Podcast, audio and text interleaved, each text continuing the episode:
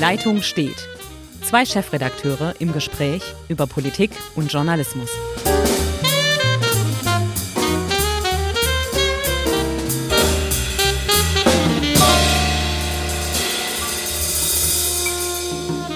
Hallo, liebe Zuhörerinnen und Zuhörer. Hier meldet sich eine neue Folge unseres Podcasts Die Leitung steht. Mein Name ist Ulrich Becker. Ich bin Chefredakteur der Südwestpresse Presse und sitze hier in Ulm und gegenüber sitzt wie immer Hendrik Roth, Chefredakteur der Schwäbischen Zeitung. Hoffentlich Corona-frei. Ich bin ganz zuversichtlich, dass wir es auch eine Zeit lang noch so halten. Ja, Mensch, äh, Hendrik, du hast ja noch ganz gute Laune, aber irgendwie hat sich das Ganze ja auf eine Art und Weise entwickelt, die wir gemeinsam, glaube ich, auch nicht äh, vorhergesehen hätten. Oder wie siehst du das? Ja, nee, die Dramatik ist enorm und ich glaube, es hat, äh, was heißt ich glaube, Position ist, sowas hat Europa noch nie erlebt. Diese Ausnahmesituation hat sich keiner vorstellen können. Wir schalten alle runter, wir schalten ab, wir schließen die Grenzen, der Luftverkehr kommt zum, ist schon längst zusammengebrochen. Ähm, sehr dramatische Situation, sehr schwierig und dennoch bin ich ein Freund davon zu sagen, ey Leute, jetzt behalten wir mal die Nerven. Die Maßnahmen sind notwendig und machen wirklich Sinn. Ähm, hoffen wir mal, dass wir es relativ zügig überwunden bekommen. Naja, aber es sieht ja so aus, ähm, wenn das jetzt länger dauern würde, dass die Wirtschaft wirklich in die Knie geht. Ich habe das Gefühl, ähm, wir schaffen das vier Wochen in unserem Land, aber wenn wir jetzt auf acht oder sogar zwölf Wochen erhöhen, müssten, glaube ich, sieht danach Deutschland anders aus. Wir werden Insolvenzen erleben, wir werden äh, Pleiten erleben. Nur die Alternative ist, wenn wir es nicht tun, werden wir Krankenhäuser erleben, in denen Menschen reihenweise sterben. Irgendwie keine schöne Alternative, oder? Nein, aber ich finde, was jetzt die Bundesregierung beschlossen hat und auch diverse Landesregierungen mittlerweile schon in einem wirklichen äh, Zusammenspiel der föderalen Kräfte ähm, macht, äh, macht mir so gesehen dann keine große Angst bei dieser ganzen Krise. Natürlich wissen wir nicht, wie lange, wie sie sauern soll, aber die Bazooka mit 500 Milliarden Euro äh, öffentlichen Mitteln durch die Bundesregierung. Ähm, was Bayern, darüber können wir noch im Detail sprechen, was Markus Söder jetzt vorangetragen äh, hat mit 10 äh, Milliarden zusätzlich, dass er sagt, die schwarze Null ist schon längst beendet, ähm, aber auch die Schuldenbremse. Ich glaube, die Verantwortlichen in der Politik haben sehr wohl begriffen, was zu tun ist. Ähm, und jetzt muss es halt nach unten durchgereicht werden. Was ist mit dem kleinen Handwerker oder dem Künstler? Ähm, da, wo Bayern ein, ein Fonds oder einen Rettungsfonds hingestellt hat mit von 5 bis 30.000 Euro, da gibt es noch viele andere Möglichkeiten, die man äh, in Betracht ziehen sollte und die müssen schnell in Betracht gezogen werden. Ja, das finde ich auch. Also ich habe halt Sorge darum, dass die ganzen Kleinen durchs Rost fallen. Also ja. wir haben ja gerade im Bereich der kleinen Künstler, der kleinen Kiosksbesitzer, der Menschen, die am Stadion die Stadionwurst verkaufen. Also all die Leute, die sich, sagen wir mal, in einer Art kleinen Ich-AG mehr ähm, schlecht als recht über Wasser halten in normalen Zeiten, denen wird natürlich extrem schnell die Luft ausgehen und denen muss schnell geholfen werden. Ähm, wie gesagt, auf der anderen Seite, mal, wir reden immer viel über Wirtschaft, aber wir übersehen dabei, oder vielleicht ist es zu wenig im Vordergrund, dass alles andere dazu führen würde, dass wir ähm, um die 100.000 Menschen in Intensivbetten bräuchten, oder wir bräuchten Intensivbetten für 100.000 Menschen, die wir natürlich nicht haben und das Sterben dann einfach nach äh, Kassenlage und ähm, Alter entschieden würde. Der eine darf überleben, der andere nicht, weil man äh, ja da so, so eine Art Lotterie spielen würde, wer dem wem dann geholfen wird oder nicht. Also beide Aussichten sind nicht besonders schön und ich finde auch, dass die Politik sich nach anfänglichem Zögern, was ich aber nicht unbedingt vorwerfe, weil es ist nun wirklich schwierig, diese Situation zu beurteilen, nach anfänglichem Zögern dann doch jetzt sehr entschieden dagegen gewendet hat. Was mich ein bisschen entsetzt hat, war das mangelnde internationale gemeinsame Auftreten, also dass die EU nicht mal als EU gemeinsam, die Staatschefs als Staatschefs gemeinsam aufgetreten sind und dass ähm, der Schulterschluss mit unserem großen Bruder jenseits des ja. äh, Atlantiks natürlich überhaupt nicht mehr gelingen. Ah, das, da wird ja auch die ganze Debatte um die Firma in Tübingen, die am Coronavirus forscht, hat das deutlich gemacht. Aber ich würde gerne mehr ein bisschen ins Kleinere gehen. Äh, das deutsch-französische Verhältnis, was wir ja zu Recht äh, immer sehr pushen und sagen, das ist die Zukunft. Äh, jetzt gibt es den Aachener Vertrag vor anderthalb Jahren unterzeichnet worden, was gerade so in grenznahen Gebieten noch eine engere Zusammenarbeit vorschlägt und will. Und die hat jetzt überhaupt nicht funktioniert. Von beiden Seiten nicht. Die Deutschen äh, konfrontieren auf einmal die Franzosen mit Entscheidungen und andersherum. Ähm, zum Beispiel waren in Frankreich, ging es relativ zügig dabei auch äh, die Thematik Geschäfte schließen. Daraufhin haben sich wirklich Tausende von Franzosen mal schnell nach Baden-Württemberg bewegt. Das hatte keiner auf dem Ticket. Und da muss ich sagen, wow, da werden wir Jetzt gucke ich schon weit nach vorne, nach der Krise, aber ganz massiv nacharbeiten müssen. Das glaube ich auch. Wir haben eine Menge Hausaufgaben dann zu erledigen nach dieser Krise. Und eine dieser Hausaufgaben, glaube ich, die steht ganz oben. Also wie koordinieren wir ähm, die, die europäischen Interessen und wie können wir nationale Alleingänge verhindern? Die Polen haben ja nationalen Alleingang gemacht, als sie die Grenzen dann geschlossen haben. Also jeder ist sich im Grunde selbst der Nächste, was man auch verstehen kann, aber genau das sollte ja an so einem Moment nicht passieren. Und die Hamsterkäufe ja. oder die, die, die Flucht der Franzosen dann nach Deutschland, wo sie einkaufen wollten, das ist ja dann unterbunden worden durch die Schließung jetzt der Grenzen, ist natürlich so ein ganz sinnfälliges Beispiel, wo einfach Zusammenarbeit nicht funktioniert. Oder gibt es natürlich noch viel mehr Beispiele. Ähm, bis dahin, dass natürlich Frankreich jetzt auch schon die Ausgehsperre verhangen hat. Ja. Da kann man drüber streiten, ist das sinnvoll oder nicht. Die Frage ist halt, warum man das nicht tatsächlich gemeinsam beschließt oder versucht in irgendeiner Art und Weise gemeinsam voranzugehen, damit die Leute das Gefühl haben, hier steht also ein ganzer Kontinent bereit, um gegen dieses Virus anzukämpfen. Ja, so ist es. Und wir haben vielleicht, wir sollten diesen Podcast auch mal mal nutzen, dass wir über uns sprechen, über uns Medien, über Zeitungen, unsere Digitalauftritte. Ähm, wir sind jetzt so organisiert, ich nehme an, das kannst du jetzt gleich auch noch erzählen, die SWP ähnlich. Wir haben einen Großteil unserer Belegschaft im Homeoffice. Das heißt, für alle, um es klar zu machen, die stehen nicht unter Quarantäne, nur wir verringern einfach diese Größen der Redaktion, um das Ansteckungsrisiko einfach deutlich zu minimieren. Und äh, dementsprechend gibt es weiter die unabhängige, seriöse Berichterstattung der Regionalmedien.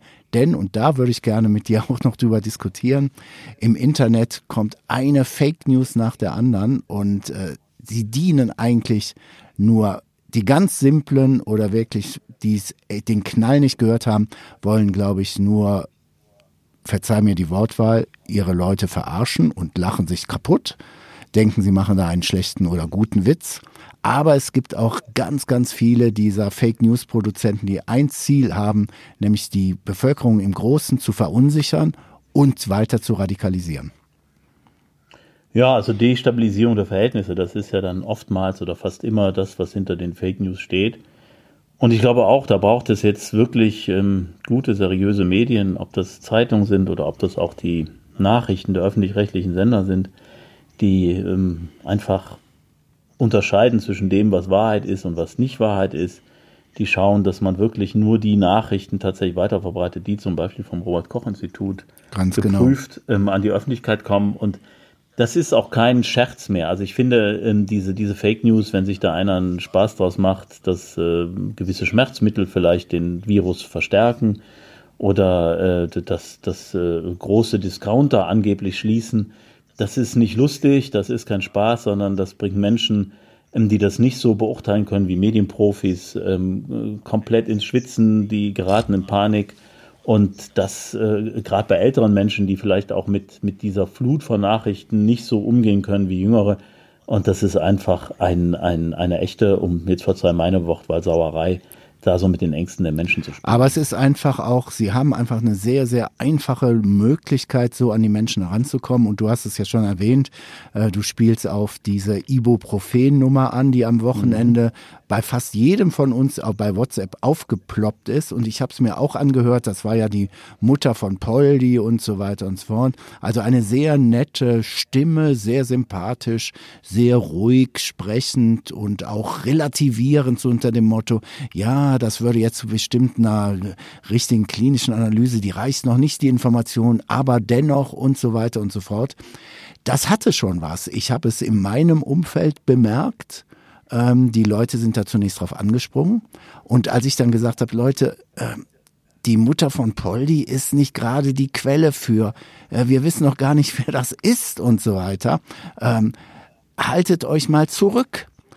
Aber ich glaube, diese WhatsApp-Nachricht, die ist wirklich, hat sich verbreitet, schlimmer als das Coronavirus. Und das kann man ja schwer checken, weil diese WhatsApp-Gruppen ja geschlossene Gruppen sind. Es sind die Freundeskreise. Man hat, kennt irgendjemand aus der WhatsApp-Gruppe, dadurch gibt es diese Bonität. Ah, der hat mir das geschickt, dann werde ich das wohl mal glauben. Und da müssen ja. wir halt massiv gegenhalten. Äh, mir hatten das auch befreundete Kollegen geschickt und die das sehr ernst nahmen. Ich hatte danach dann mir angeguckt, was Virologen dazu sagen, die dann sehr schlüssig erklärt haben, dass das kompletter Unsinn ist. Dummerweise hatte ich bei der Nachricht, die ich dann auch gehört habe, schon direkt ein mulmiges Gefühl und dachte, ähm, diesen wirklich sau dummen und man kann es nicht mehr Scherz nennen, sondern diesen Anschlag auf die auf die Sicherheit der ja. der Menschen, der kann natürlich auch äh, oder könnte sein, dass er aus dem Rheinland gekommen ist, denn ich meine, man muss man muss misstrauisch werden, wenn eine Mutter ihren Sohn Poldi nennt. Ja. Nicht, dass dass das irgendeine Mutter, die normalerweise bei Verstand ist, tun würde. Also, ähm, aber trotzdem, ähm, man ist, das, das ist ja das Fatale, ähm, wenn man darüber nachdenkt, denkt man, so, so Quatsch, kannst ja nicht glauben. Aber in dem Moment, wo man in der Situation ist, will man das glauben, das schürt Panik und dann glaubt man auch Dinge, ähm, die bei näherer Betrachtung dann komplett unlogisch sind. Aber im ersten Moment ist man halt immer verführt, dem Glauben zu schenken und das ist äh, fatal. Ja, und das Problem ist nochmal diese WhatsApp, also die Struktur von WhatsApp ist ja anders dann als bei Facebook oder Twitter, äh, wo man auch von außen sehen kann, wer, wer postet gerade und so weiter, wo man dann äh, auch ganz schnell relativieren kann oder sagen kann, hier, die, die Quelle ist doch völliger Blödsinn und so weiter, guck dir mal das und das an. Das kriegt man ja gar nicht mit, weil wirklich WhatsApp mittlerweile geschlossene Freundes- oder Familiengruppen sind. Will sagen, wenn ich jetzt meinen Kindern was schicke, egal was ich schicke, die sagen, oh, das kommt von Papi, ähm, der ist Journalist, ja, der, das wird wohl stimmen. Und das, ja. Ist, das ist so eine Dynamik, die ich für brandgefährlich halte. Und deshalb, da schließt sich wieder der Kreis, ähm, sollte man auf die digitalen Kanäle von seriösen Medien schauen oder halt in die Zeitung Sofern die auch noch ähm, pünktlich zugestellt werden, denn das muss man auch den, den Zuhörerinnen und Zuhörern sagen, die vielleicht auch Zeitungsleser sind, das wird natürlich auch schwieriger, je mehr Krankheitsfälle es gibt. Die bleiben natürlich nicht vor unserer Haustür stehen, die betreffen unsere Zusteller genauso wie unsere Drucker, genauso wie unsere genau. Redakteure. Das heißt, natürlich kämpfen wir auch, und du hattest das erwähnt, Homeoffice, wir versuchen auch die Mannschaften zu entzerren oder ja. auf Neudeutsch Cluster zu bilden, die dann ähm, wenn, wenn ein Cluster ausfällt, weil ein Infizierter sich in dieser Gruppe befindet, dass die anderen die Arbeit mit übernehmen können. Das versuchen wir, aber das gelingt natürlich nicht in jedem Falle und gelingt natürlich auch nicht perfekt, weil niemand auf diese Situation vorbereitet ist. Aber natürlich haben wir auch Zusteller und wenn die dann ausfallen, dann ähm, gibt es die Zeitung am Morgen nicht. Und wir haben jetzt ähm, äh, jetzt entschieden, dass wir unser E-Paper auch jetzt kostenlos öffnen, damit, damit die Menschen halt Informationen bekommen, ähm, unseren Abonnenten kostenlos öffnen, damit die die Informationen bekommen, die sie sonst äh, per Zustellung bekommen. Also wir versuchen da viel zu unterstützen und ähm, unsere vielleicht manchmal sehr kritische Haltung und hm, von vielen Menschen wird ja bemängelt, wir seien manchmal zu mäkelig und würden immer nur das Schlechte sehen. Wir versuchen schon auch ja, Partner zu werden, damit wir zusammen diese Situation überwinden. Denn das, glaube ja. ich, ist das Entscheidende. Also wir haben die Herausforderung im gesundheitlichen Bereich, die Herausforderung im wirtschaftlichen Bereich, aber die größte Herausforderung wird in zwei Wochen, wenn die Leute länger schon in Quarantäne sind oder in dieser, in dieser Geschlossenheit nicht mehr auf, einkaufen gehen zu können, nicht mehr reisen zu können, dann kommt eine gesellschaftliche Komponente dazu. Und da müssen wir wirklich das ist ein Lackmustest für uns und unsere Gesellschaft. Sind wir dann noch fähig und willens, solidarisch zu sein? Oder was passiert dann? Und da können Medien in großen Teil dazu beitragen, dass es halt solidarisch bleibt. Werbung. Bicicli. La bicicletta. Velocipede. Le vélo. Het fiets. La bicicletta. Ovaj bicycle. The bike. Bicyclette.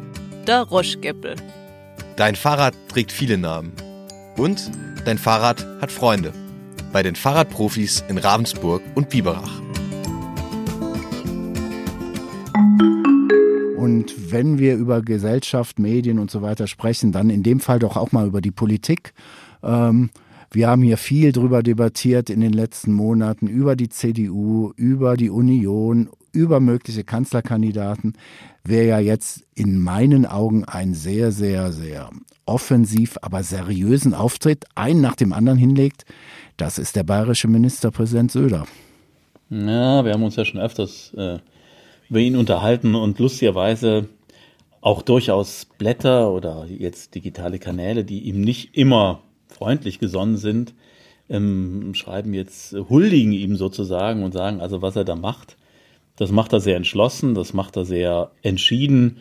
Ähm, er, er geht voran und er hat sowohl bei den Schulschließungen als auch bei den weiteren Schritten, als auch jetzt bei der Hilfe, die Bayern zur Verfügung stellt, im Moment hat er die Nase vorne und zieht die anderen mit sich. Also ja.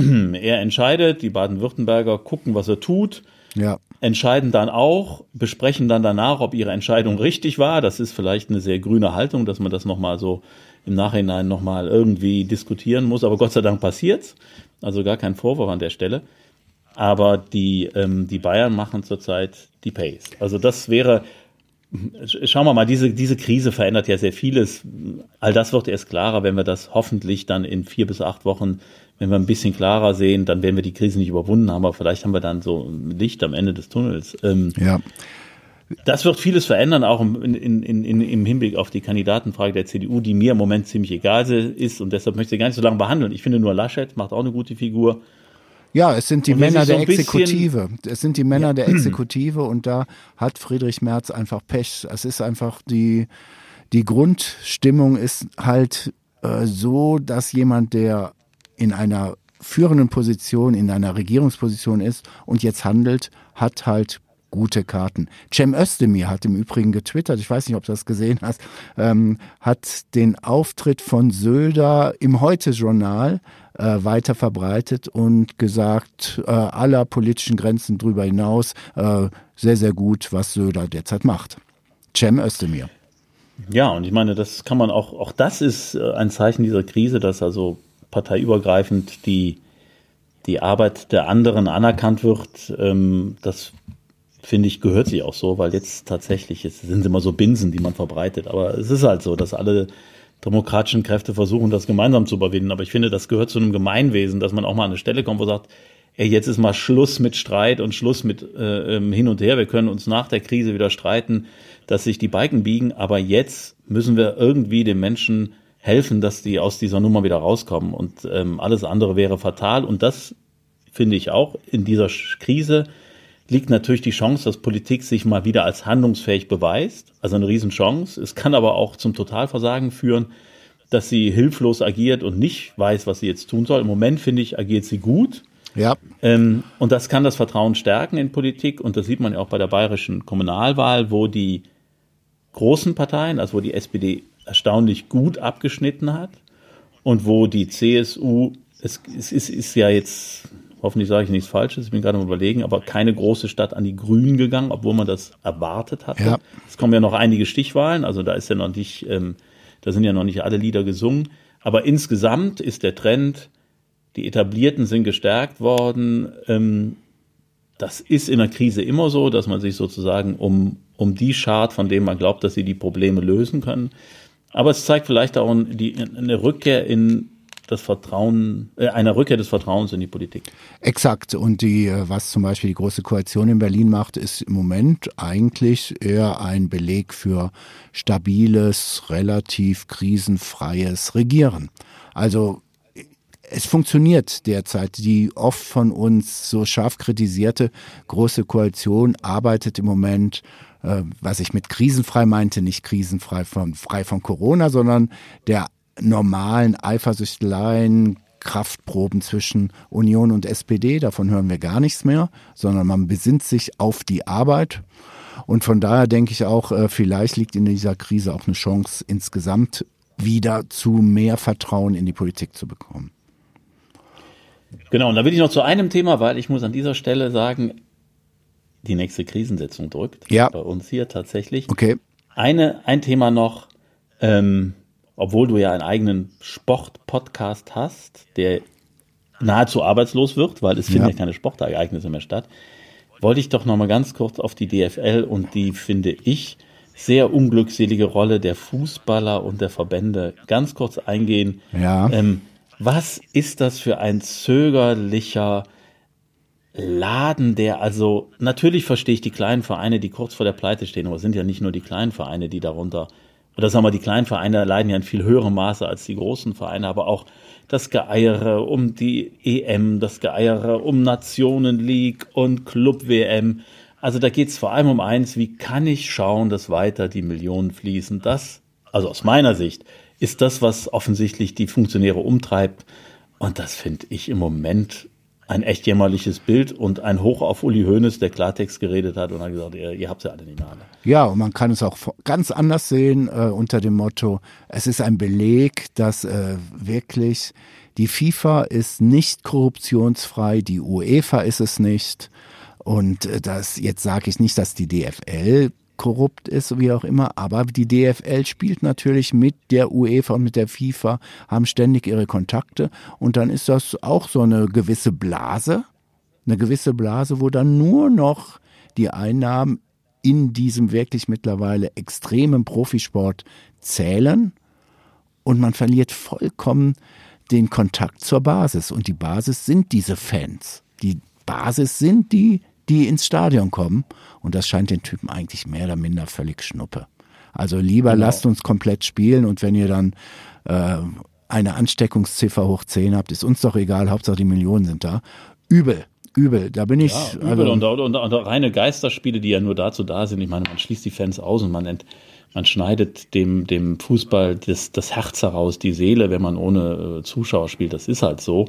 Man macht es halt nur, um ja, um zu gewährleisten, jetzt können wir die nächste Saison spielen, die nächste Champions League, die nächsten Fernsehrechte veräußern. Ja. Also da fand ich, da haben sich alle Funktionäre keinen Gefallen getan, da mal klare Haltung zu zeigen, klare solidarische Haltung. Nein, sie belegen, sie belegen einfach auch, warum die Kurven und die äh, Ultras so scharf kritisieren. Wir haben über Dietmar Hopp gesprochen, wo ja auch selbst Ultras gesagt haben, ja, es, wir reden ja nicht von der Person Hopp. Jetzt nehmen wir Hopp mal raus, der ja jetzt auch zeigt mit sein, mit der Finanzierung des Instituts in Tübingen, ähm, was, wozu auch ein äh, Unternehmer da ist. Nehmen wir die ganze Hopp-Debatte raus. Der Trump die Stirn bietet. Ganz genau. Das auch großartig die Mehrheit der Ultras sagen doch, ey Leute, es geht uns um den DFL, es geht uns um die, also um die DFL, es geht uns um den DFB, wie wir seit Jahren von den Funktionären völlig an den Rand gedrängt werden. Und das, was du sagst, richtig, es ist, es ist in mittlerweile Schnuppe, es ist in einigen Kreisen natürlich, sie geben es ja auch äh, eigentlich relativ häufig sogar offen zu. Ähm, ja, Ultras oder Stehplätze stören. Da könnte man auch einen schönen Sitzplatz mit einem wohltemperierten Rotwein. Dann hat man da Leute sitzen, die überhaupt nicht wissen, warum die andere Seite pfeift oder auch nicht. Aber die haben ein bisschen Schauspiel. Normalerweise würden die in die Oper gehen. Und das ist das Ziel. Immer nur Kohleintensivierung. Ja, das mag die Realität sein, aber mit dem Fußball an sich, der Emotionen hat, der tatsächlich das Adrenalin hochjagt, hat es gar nichts mehr zu tun. So, und Sie haben bei der Krise wirklich, wie soll man sagen, Empathie, Fingerspitzengefühl vermissen lassen. Sie können es ja noch korrigieren, das wird ja, also da werden jetzt Entscheidungen fallen, aber das fand ich war insgesamt bis jetzt ein relativ jämmerliches Bild, was die Funktionäre da geboten haben. Prima Schlusswort. Du gehst in deine Krisensitzung. Vielleicht kriegen wir es ja hin, äh, obwohl wir alle im Krisenmodus sind, ein bisschen häufiger unseren Podcast zu produzieren. So werden wir das tun. Ich wünsche allen Zuhörern und Zuhörern alles Gute und bleibt gesund. Alles klar, das gilt auch von mir. Bis dann. Ciao, ciao. Ciao.